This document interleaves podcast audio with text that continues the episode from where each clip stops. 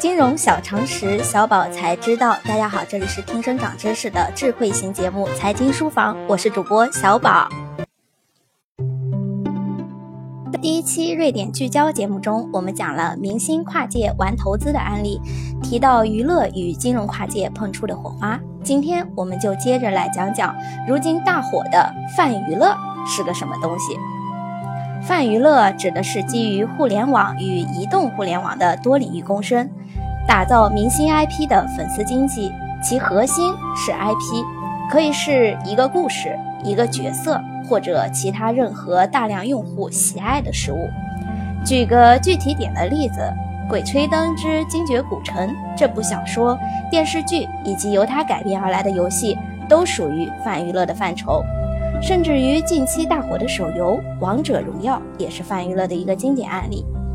泛娱乐这一概念，最早由腾讯集团副总裁陈武于2011年提出，经过三年多的实践与培育。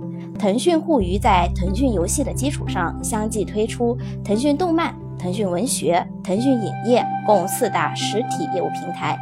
目前已经基本构建了一个打通游戏、文学、动漫、影视、戏剧等多种文创业务领域的互动娱乐新生态，初步打造了同一个明星 IP 多种文化创意产品体验的创新业务。二零一四年。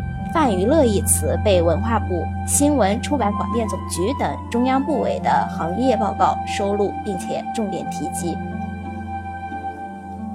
随着小米、华谊、阿里数娱、百度文学、易动、通药、三六零等企业纷纷将泛娱乐作为公司战略大力推进，泛娱乐在二零一五年也被业界公认为互联网发展八大趋势之一。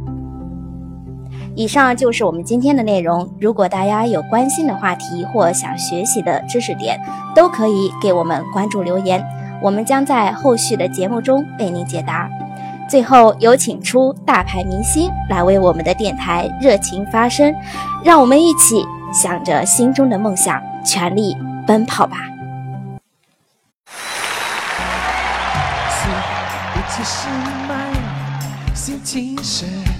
自由自在，希望终点是爱琴海，全力奔跑，梦在彼界，看奇迹就在眼前，等待夕阳染红了天，肩并着肩许下心愿。随风奔跑，自由是方向。追逐雷和闪电的力量，把浩瀚的海洋装进我胸膛。即使再小的帆也能远航，随风飞翔，有梦做翅膀，敢爱敢做，勇敢闯一闯。哪怕遇见再大的风险，再大的浪，也会有默契的目光。